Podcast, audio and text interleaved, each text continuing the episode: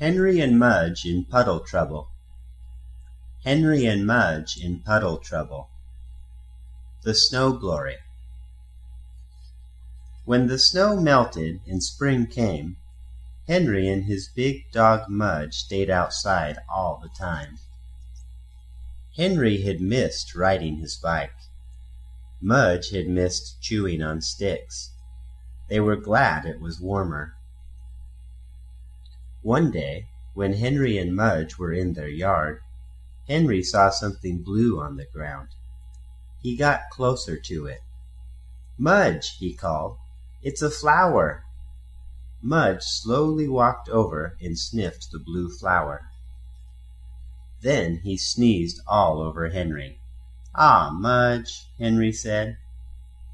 Later, Henry's mother told him that the flower was called a snow glory. "Can I pick it?" Henry asked. "Oh, no," said his mother. "Let it grow." So Henry didn't pick it.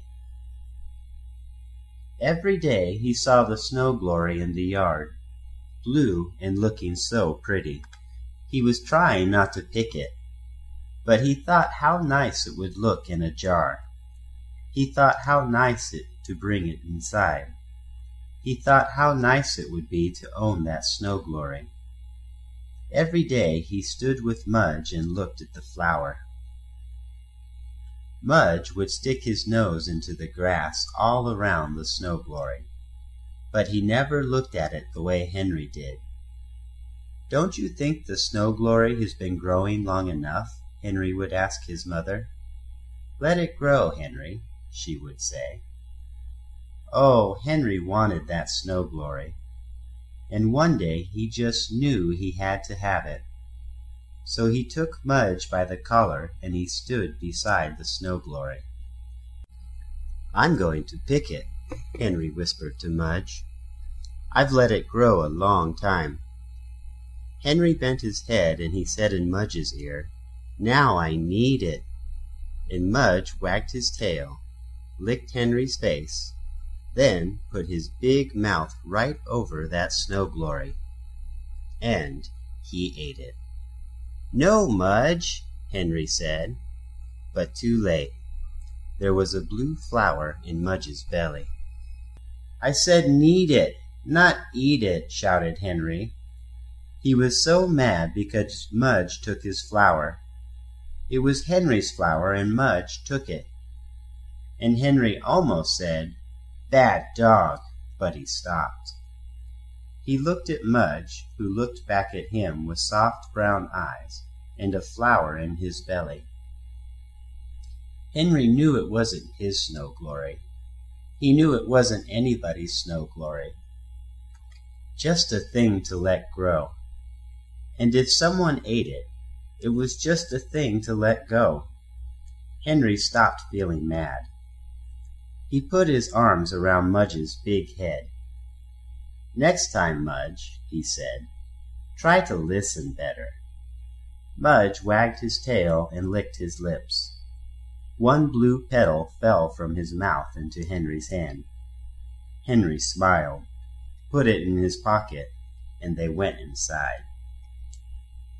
Puddle Trouble in April it rained day after day after day after day. Henry was getting bored. Mudge was chewing up everything in the house. So Henry said, "Let's play outside anyway." He put on his raincoat and sneakers and went outside with Mudge. Henry forgot to ask his father if it was all right. When Mudge stepped into the wet grass, he lifted his paws and shook them. "Too bad you don't have sneakers," Henry said. And he walked in a circle around Mudge. Squish, squish, squish, squish. Mudge listened and looked at Henry. Then he got closer to Henry and wagged his tail and shook the water from his big, wet, furry body all over Henry. Henry wiped the water from his face. "Ah, Mudge," he said. The two of them went walking, and down the road they found a big puddle. A giant puddle. A lake puddle. an ocean puddle. And Henry said, Wow! He started running. Mudge got there first. Splash! Muddy water all over Mudge. Splash! Muddy water all over Henry. It was the biggest, deepest puddle they had ever seen, and they loved it. When Henry's father called for Henry and didn't find him, he went outside. He looked down the road.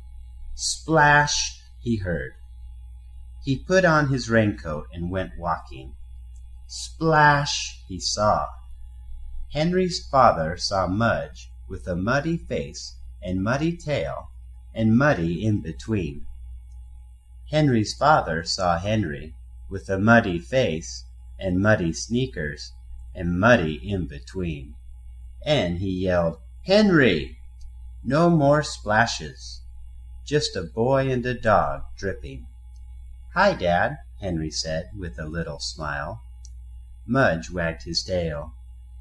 Henry, you know you should have asked me first, Henry's father said. I know, said Henry. I am surprised at you, Henry's father said. I'm sorry, said Henry. I don't know what to do with you, Henry's father said. Henry looked sad. Then Mudge wagged his tail, licked Henry's hand, and shook the water from his big, wet, furry body all over Henry and Henry's father. Mudge! Henry yelled. Henry's father stood there with a muddy face and muddy shoes and muddy in between. He looked at Mudge. He looked at Henry. He looked at the big puddle. Then he smiled. Wow, he said, and he jumped in. He splashed water on Mudge. He splashed water on Henry. He said, Next time ask me along. Henry said, Sure, Dad, and Henry splashed him back.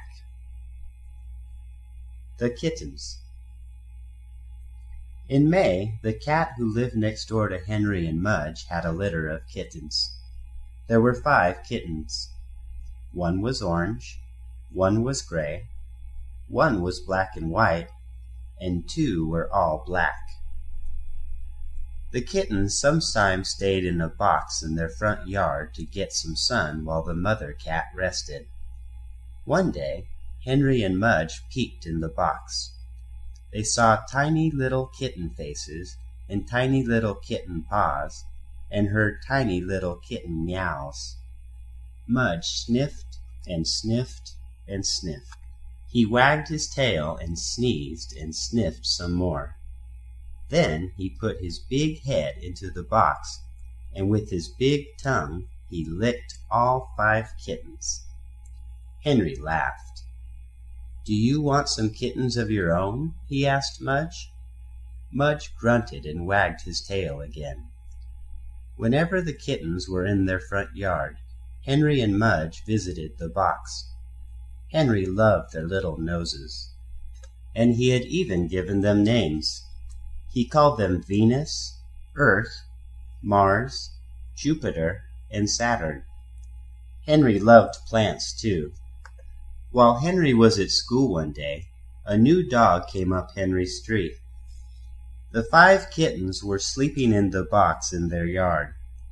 Mudge was sleeping in Henry's house. When the new dog got closer to Henry's house, Mudge's ears went up. When the new dog got even closer to Henry's house, Mudge's nose went in the air. And just when the new dog was in front of Henry's house, Mudge barked. He barked and barked and barked until Henry's mother opened the door. And just as Mudge ran out of the door, the new dog was in the neighbor's yard, looking in the kitten's box. And just as the new dog was putting his big teeth into the box, Mudge ran up behind him. Snap! went Mudge's teeth when the new dog saw him. Snap! went Mudge's teeth again when the new dog looked back at the box of kittens. Mudge growled. He looked into the eyes of the new dog. He stood ready to jump. And the new dog backed away from the box. He didn't want the kittens any more. He just wanted to leave. And he did. Mudge looked in the kitten box. He saw five tiny faces and five skinny tails and twenty little paws. He reached in and licked all five kittens. Then he lay down beside the box and waited for Henry. Venus, Earth, Mars, Jupiter, and Saturn went back to sleep.